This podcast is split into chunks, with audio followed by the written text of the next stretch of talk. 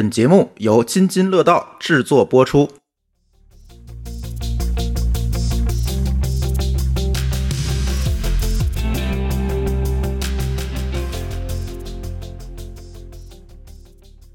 各位听友，大家好！这是一期科技乱炖。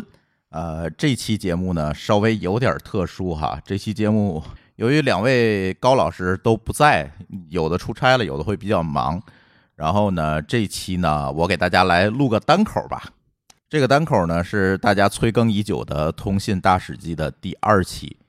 如果我没记错的话，《通信大史记》的第一期好像是还是在我们在一百七十多期还是一百六十多期的时候去更新的。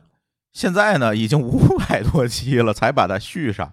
之间的原因其实也跟大家说了，就是搞这个《通信大史记》其实还挺费精力的。我们得翻大量的历史资料去研究这个事情，然后再把它变成播客的形式讲出来，其实还蛮难的。所以这个周末呢，恰巧两位高老师不在，然后我也恰巧有点时间，然后就给大家把第二期的这个文稿给整理出来了。然后呢，这次就正好。跟大家来聊一聊《通信大史记》的第二期。第二期呢，其实想跟大家讲一讲互联网的起源故事。这个其实并没有在我们第一期的预计之内啊。第一期我们播完之后，其实想讲讲中国的这个互联网的公司的这些历史、商业历史。后来我们商量了一下，感觉中间呢好像还差点啥。其实就是我们现在最熟悉的这个互联网的起源的故事，它到底怎么来的？啊，这个故事，所以今天呢，想跟大家聊一聊。因为这个单口的节目比较少啊，如果大家对这期节目有意见和建议的话呢，还请大家在我们的留言区啊，在我们的听友群帮助我们来做个反馈，我们也看看这样的节目要不要继续做下去，或者是要做怎样的改进才能满足大家的需求。所以今天我们就聊一聊互联网的起源故事吧。其实熟悉互联网的朋友都知道啊，互联网的来源是阿帕网。可能很多我们一学互联网历史，大家就在讲啊，互联网是起源于阿帕网。但其实呢，我们今天的故事想从阿帕网的起源开始聊，也就是它的诞生，其实也充满了故事，甚至说是一系列的机缘巧合，才让这个本来是国防部的一个研究项目的网络，变成了今天互联网的前身。这个故事啊，得从一九六六年开始讲。ARPA 就是这个阿帕，其实是国防部高级研究计划局的缩写，它并不是一个网络的缩写。它这个网络其实叫 ARPANET 嘛，其实是国防部高级研究计划局网络的这样一个意思哈。当时呢，其实已经有了远程访问计算机的方法，但是呢，这个东西都得分别连接，比如你想连到。啊，UCLA 的计算机里面，那你就专门要跟它搭一条线，或者是通过拨号，或者是通过专门的线路，你连进去才能用。而且呢，他们这些系统的编程语言啊、连接方式啊、协议啊、端口它都不一样。这个困扰大家就知道了。你想，你不可能只连这一个大学呀，对吧？你可能要连很多很多的大学，很多很多台计算机。那这时候你必须用不同的设备跟它建立点对点的连接。这事儿就很麻烦，而且呢，当时国防部里面就有一个被叫做终端室的地方，里面啊，顾名思义就放了三个不同的终端，分别跟各个高校啊、研究机构啊等等这些地方连接。而且其实呢，美国国防部当时也是计算机最大的买家，当时的计算机还不是我们这种家用计算机啊，当时我们指的计算机都是那种小型机啊，一站站一个柜子那种啊，小型机。都是那种挺贵的。那国防部其实是当时计算机最大的一个买家。那为什么这个军事机构啊，国防部作为一个军事机构和计算研究机构一直有这么紧密的连接呢？他甚至要做一个终端室跟这些大学去做连接，为什么呢？因为在早期啊，很多关于计算机的研究工作都是军事目的驱动的。比如我们教科书里说的最多的埃尼亚克那台机器，巨型的一个计算机，第一代的计算机。它最早拿出来是干什么用的？它不是民用的，不是给大家打游戏用的，它其实就是用来计算导弹的弹道的。所以这些高科技的东西，当它诞生的时候，就会用于军用，似乎也成了一个约定俗成的规律哈。很多高科技的东西牵出来的时候，都会用在军事领域，而计算机呢，其实也并不例外。所以呢，国防部跟这些研究机构啊、大学呀，有这个非常紧密的连接，甚至要搞一个终端室跟他们连接起来。其实，在当时也很正常。但是这个时候呢，我们就不得不提到当时的一个问题哈，就是当时的计算机的运行呢，还是采用一个叫批处理的机制来运行。什么叫批处理呢？这个计算机在同一时刻内只能执行一个任务。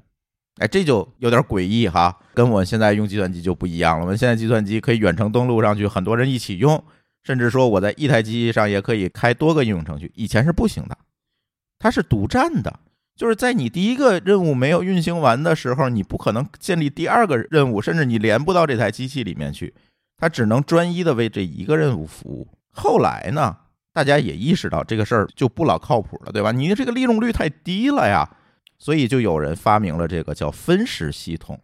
分时系统呢，就是现在我们用的这个系统，就是你可以多人一起用，你可以同时开多个应用程序，可以远程登录进去。如果咱们的听友们有搞计算机的、写代码的呢，你肯定清楚啊，离纽可斯系统啊等等这些系统都可以多人同时连上去干自己的活儿，互相不影响。这个呢就叫分时系统。而这个分时系统的进展，才让计算机可以互相联网有了前提。因为你首先得连进去啊，不然的话，它执行任务一的时候，你根本连都连不进去，它还怎么互相联网、互相通信呢？这个事儿就达不成。所以第一个里程碑，哎，我提供了这样一个前提，就是这个分时计算系统的一个进展。这个时候，我们就不得不提到一个重要的人物，他也是推动这个阿帕网往前走，一直到最后形成全国性网络的一个重要的人物，他叫鲍勃·泰勒。这个老鲍啊，他一九六五年加入的阿帕。啊，是 IPTO 的第三任的主任。哎，大家问了，IPTO 是啥呀？IPTO 呢，全称叫国防部计算处理技术办公室，其实是阿帕的一个下属部门。这个阿帕叫什么？阿帕刚才咱说了，叫国防部高级研究计划局，它是一个下属部门，它负责 IT 的。简单而言，它干的事儿是什么呢？它就是负责管理协调国防部的计算资源。我买多少台计算机啊？我怎么用啊？我怎么分配啊？怎么跟其他的高校研究机构互联互通啊？按照现在来讲，他就是国防部的那个 CIO，他就干这么一个事儿。上任之后啊，他就疯了，就是这终端室里这三台机器就让他疯了，这太难了。天天我拿这三台机器分别连接各个不同的地方，我又不能互相把它信息连起来，互相传输，这都不行。所以他就有了一个大计划，他想把这些计算机都连起来，形成一个网络。可以互相登录、互相使用里面的资源，互相的连起来。他再也不想在这个办公室里这三个终端机之间来回切换了，疯了，真的疯了。而这个时候呢，其实还有一个契机，就是冷战。一九六零年代啊，这个老鲍上任的时候是六六年嘛，刚才我们说了，六零年代啊，当时正是冷战最热闹的时候。这个时候呢，他其实有几次核危机啊，如果那个大家。对这个历史有研究的话，都知道当时古巴导弹危机等等这些事情，大家都觉得这个核战争啊一触即发，随时对面的核弹头就要打过来了。所以在核打击之下，怎么能保证这个通信网络正常呢？其实是一个特别大的研究课题，就是大家都在绞尽脑汁儿在想这个事儿我应该怎么解决，因为网络架构嘛，电话网啊等等这些网络架构都是。星星的啊！你把电话局炸了，这一片儿都没法互相通信了。你要把全国的枢纽炸了，全国可能都没法通信了。这个事儿不成啊！怎么把这个网络变得在核打击之下，哎，它不死，它还能用？这就变成一个特别重要的课题了。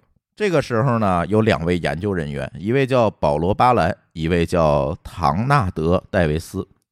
这两个人不分先后的就提出来一个类似的一个理论，就是。我们今天管它叫分组交换，建一个网状结构啊，咱不用以前的这个星状结构，星状结构容易被打击啊，你中心节点被打了，你就完蛋了。所以它不是星状连接了，而且呢，在这个网络里，不仅是网状结构啊，而且在这个网络里呢，它还要把数据分成包来传递，而且每个包呢可以走不同的路径。举个例子啊，比如说我是一个一兆的文件，那可能它把每 KB 的文件它都分成一个包。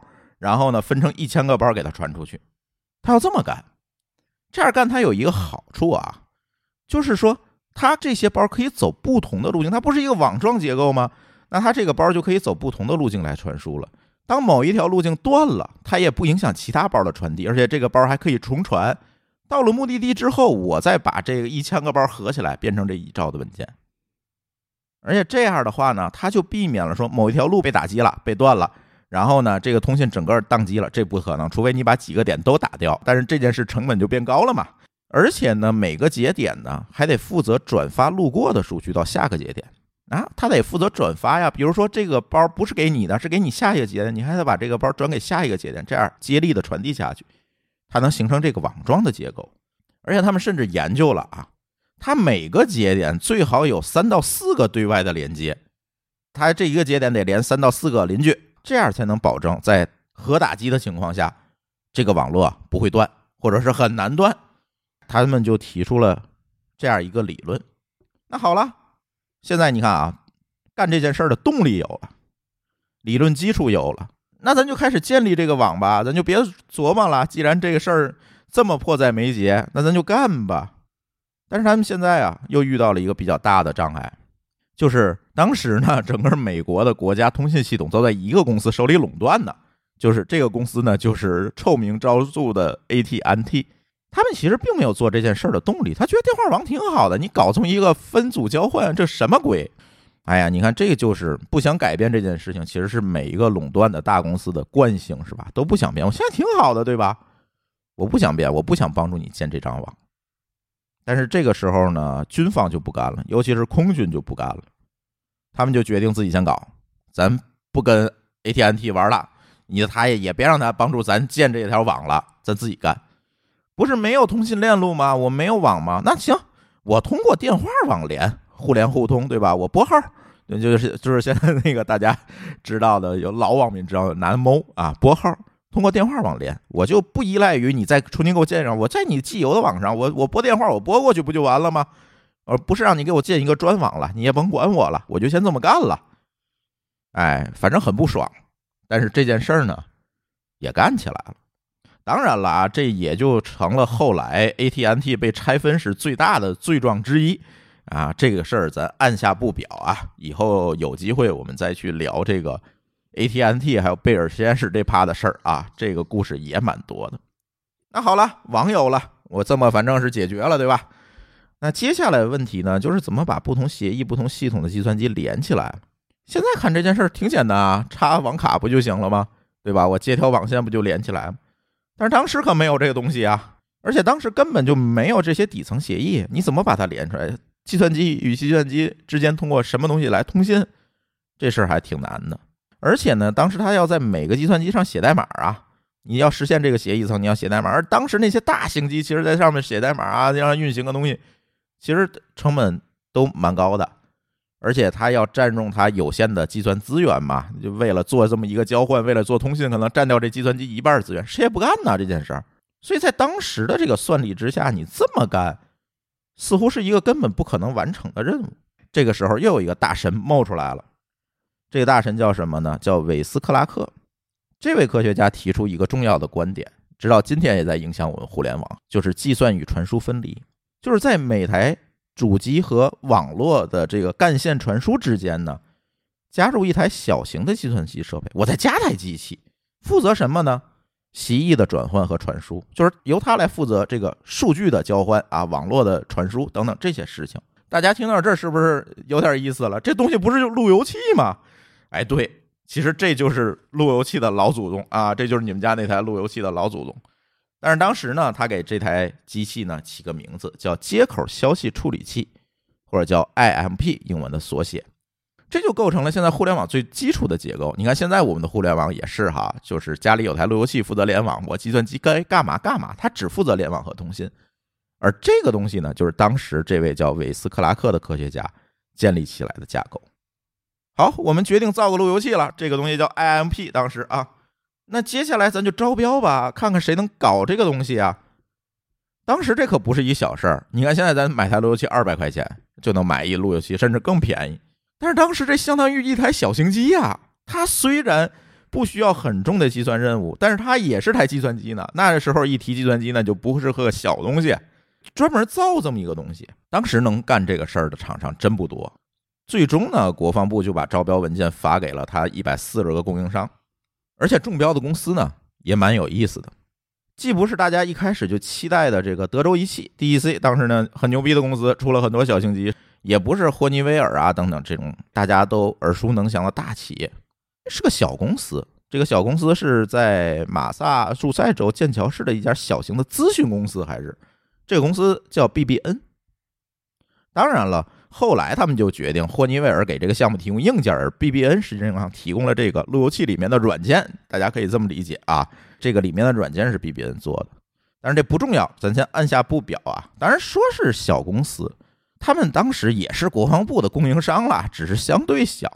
而且大公司实在是看不上这个项目。你说你这个东西就是一个试验性质的，还不知道这个东西将来怎么样了。我投入这么多精力去给你专门搞研发，给你写软件，这个事儿大公司可能哎呀不太愿意干。就恰巧被这个 BBN，而且 BBN 呢有相关的经验，他当时就提出了几个非常重要的设计理论，让自己把这个合同拿下去了。而且呢，他这几个理论呢也打下了今天互联网所有传输协议的一个基础方法论。第一个就是缓冲区，就是哎，你发送也好，接收也好，发送接收的这些 I/O 的数据，先放在本机的内存里，先放在缓冲区里，而本机的这个进程都是从缓冲区往外读，或者是要发的时候也是先写到缓冲区，这样就解决了在弱网环境下这个通信不稳定的这个问题。我后台的进程就来操作这个缓冲区往网络上去扔东西，这样的话呢，它能保证一定的这个稳定性。这个高延迟的情况呢，在这个程度上就得到缓解，而且不太依赖于机器的这个 I/O 性能，这个大家都可以理解，是吧？大家如果写代码，一定知道缓冲区这个概念。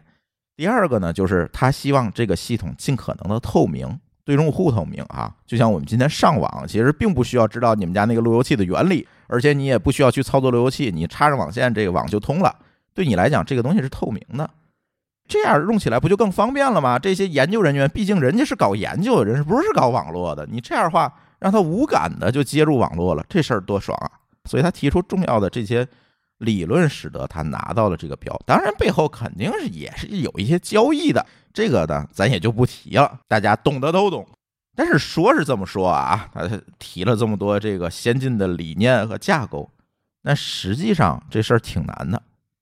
毕竟他要从零到一构建这个网络的最关键的这个路由器设备，而且他还要跟霍尼韦尔合作，那边出硬件，我这边出软件，两个东西还对接。当时可没有特别标准的这个计算机架构，都得拿汇编语言写啊，我就都得把这个操作搞清楚。它没有更上层的编程语言嘛，没有这些抽象层，所以这个开发其实蛮难的。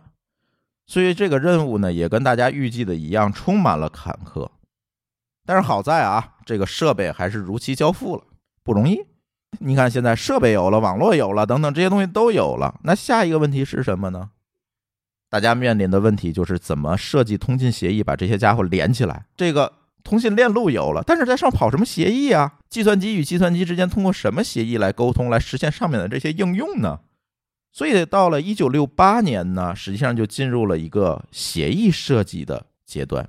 这个阶段呢，他们采用了一个非常先进的方式啊，在今天看来，就是这些年轻的研究员们用这个去中心化的形式，纷纷自己写这样关于这个网络的创意方案。我想让它怎么运行。那么呢，这些方案其实都是去中心化写，大家在不同的地方自己写，因为当时没有网络，这有一个先有鸡还有先有蛋的问题。当时大家也没法有效沟通，那你回你大学先写去吧，对吧？写完咱在一块儿开会再研究这事儿。所以都是这么写出来的，然后这个东西写出来之后呢，他再拿到会上交给更多人去评议。这个通过了，咱就按这事儿干了，咱就按这个干了。你那没通过，咱拉倒，是吧？大大家再开会去评议这些东西，最后把它定版。这个东西呢，大家一开始都是在拿打字机写的。这个东西就是我们所有开发者最了解的一个东西，就是今天的 RFC，它叫请求评论文档。就是这么一个东西。你现在看 RFC 也是这样，它特别像拿打字机打出来那个格式。为什么当时他们真的是用打字机打出来？因为当时没有互联网，没有计算机，他只能拿那个打印机打出来。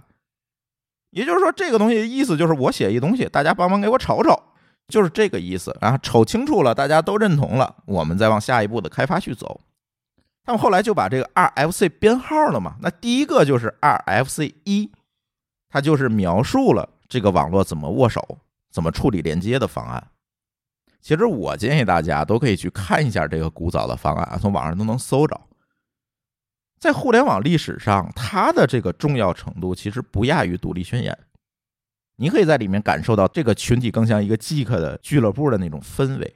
当然了，后来在这个基础上呢，就有了我们后来很多协议，比如 RFC 幺幺八零 TCP/IP 协议、RFC 二六幺六 HTTP 协议、RFC 幺四二六邮件传输协议等等等等等等。这里所有的协议其实都是最后都映射到一个一个的 RFC 文档。我们今天所有的开发者当开发网络协议的时候，就要去翻这些或近或远、或古早或现代的这些文档，就是这么来的。这个东西就是当年这么来，在一九六八年的时候，大家搞出来这个东西。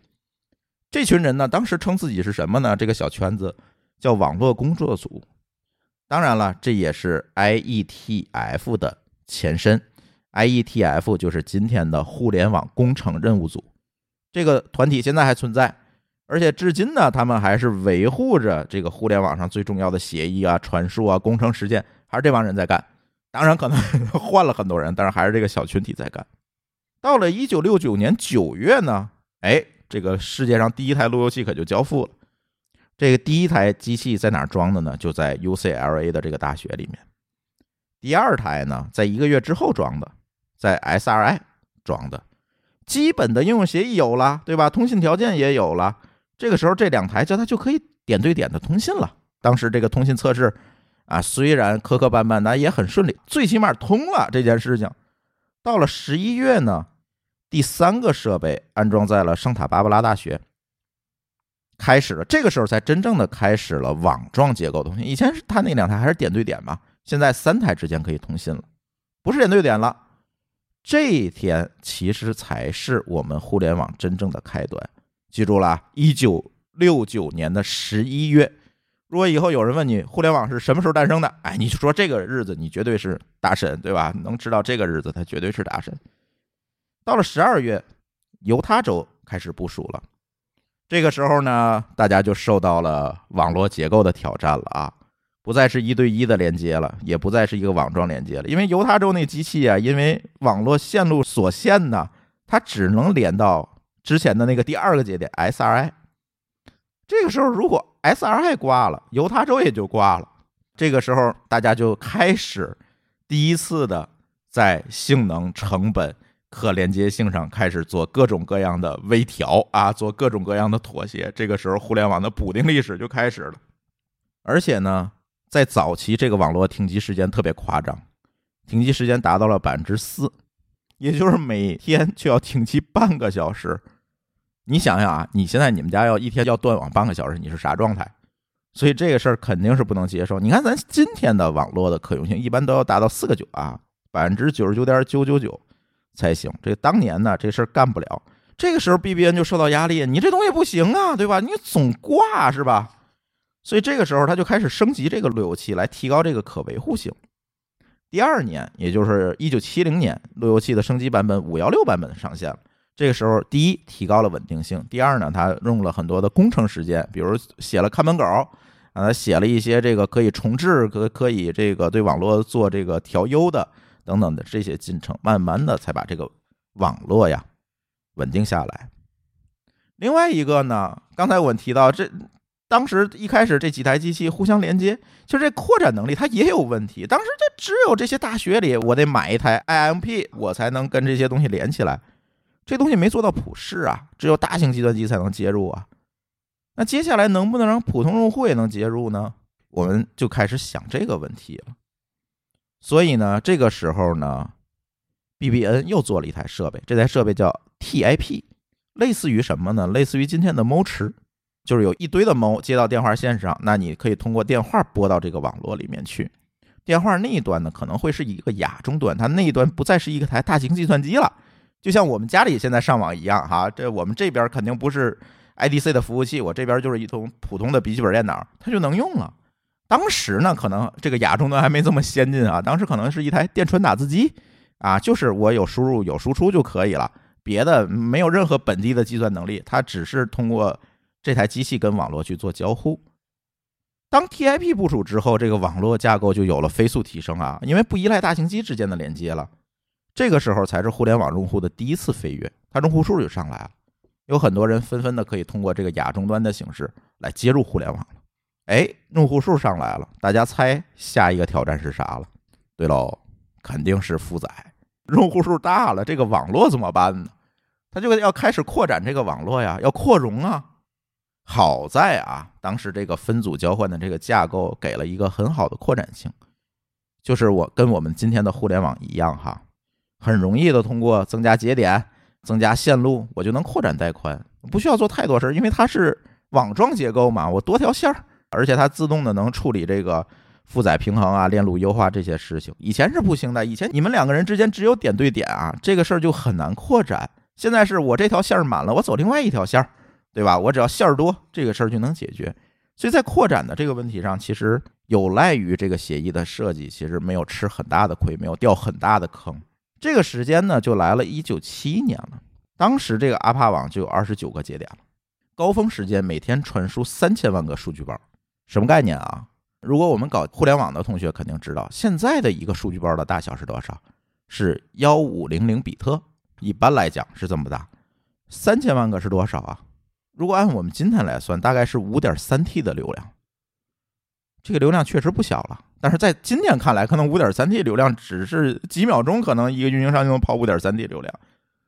但是在当年，这真的不小了。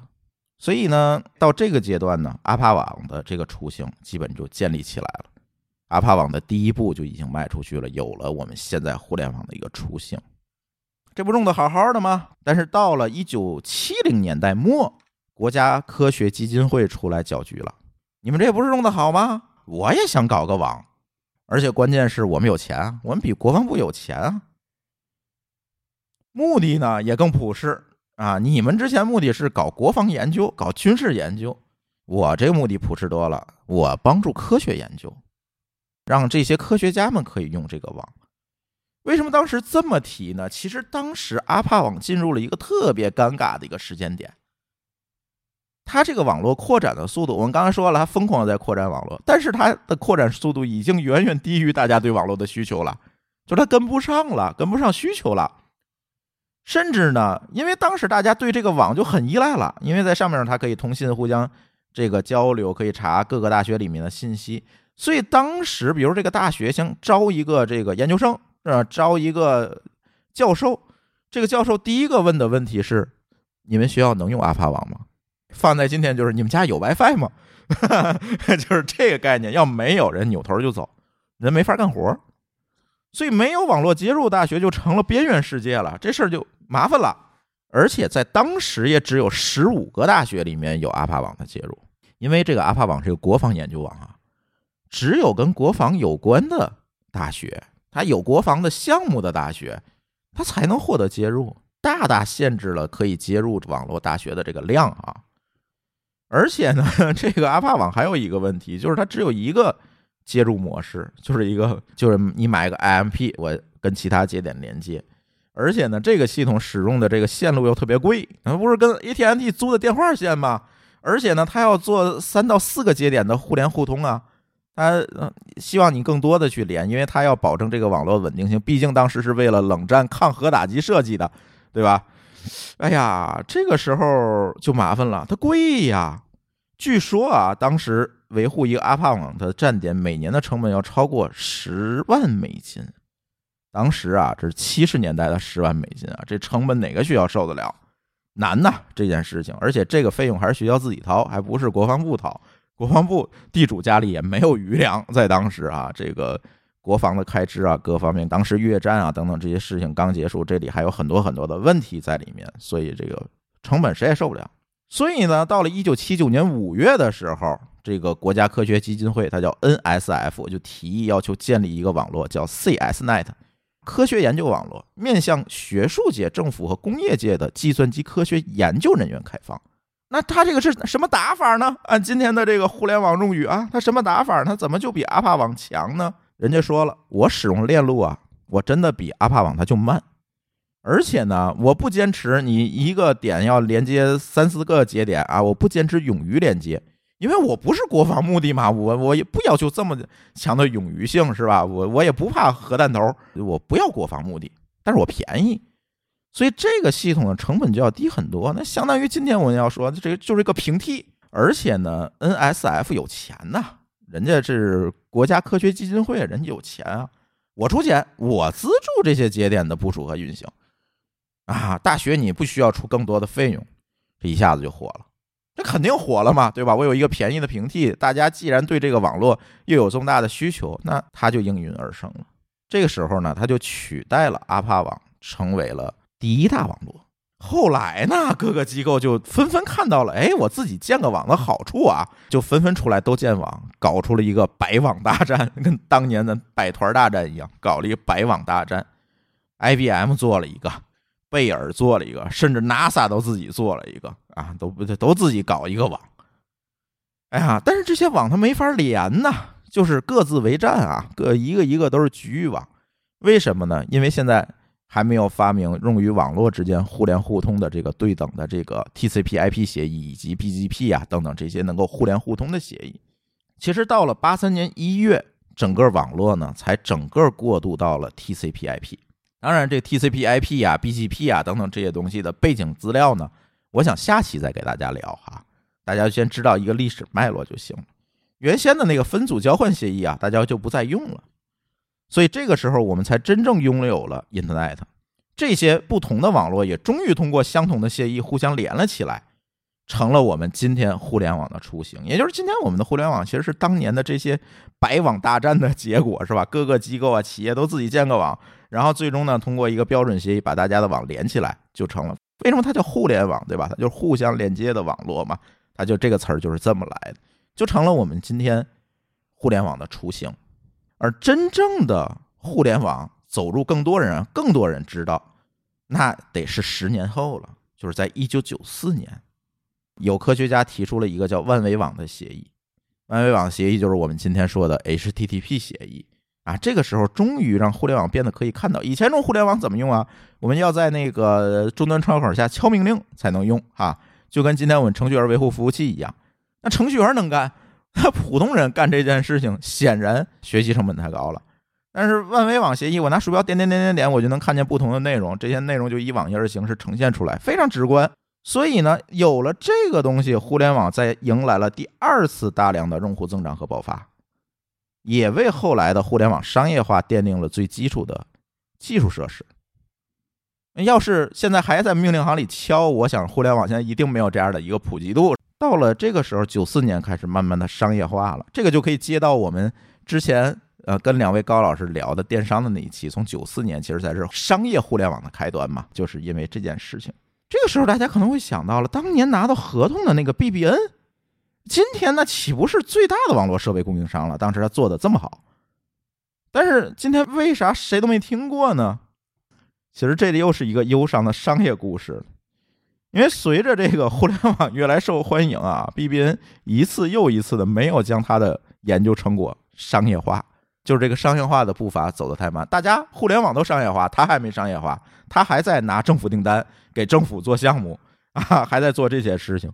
到九三年的时候，这个公司的销售额就已经亏损了三千二百万美元了，这亏的就很厉害了啊。而且呢，他也没有随需应变。当时他做的是分组交换协议的那个 IMP 嘛，后来这个 TCP/IP 的这个市场来了，对吧？大家都开始在商用的领域用 TCP/IP 了，但是他也没有进入 TCP/IP 的这个路由器的市场。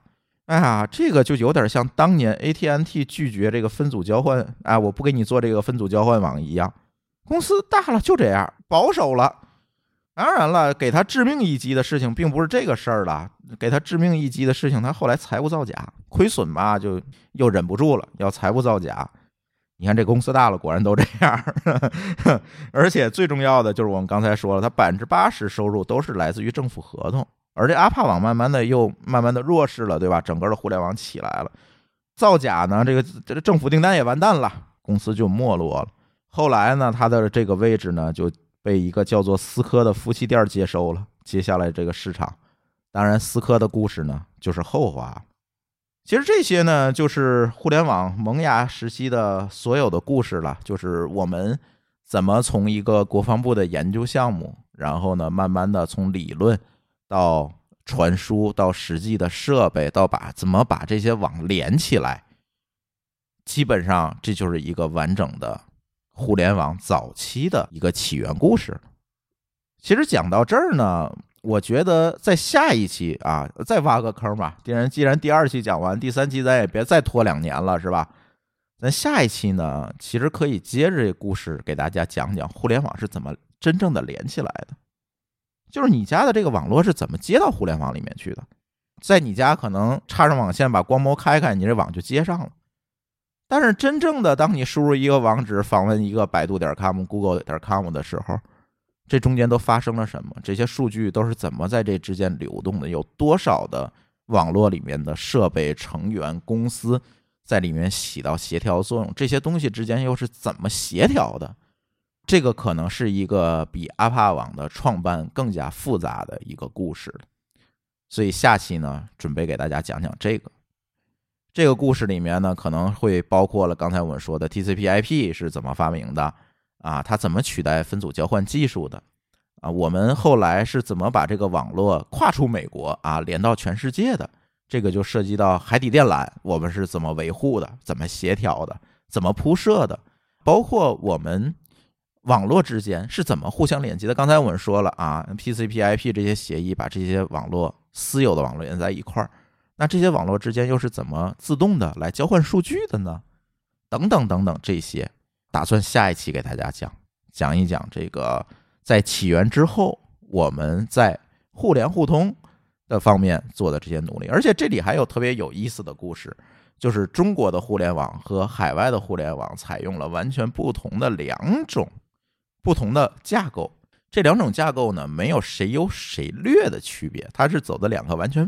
不一样的这个技术路线，或者是完全两个不一样的互联互通的价值观，所以我们今天可以用非常便宜的费用用到非常高的宽带，而且这个东西做到了一个普遍服务。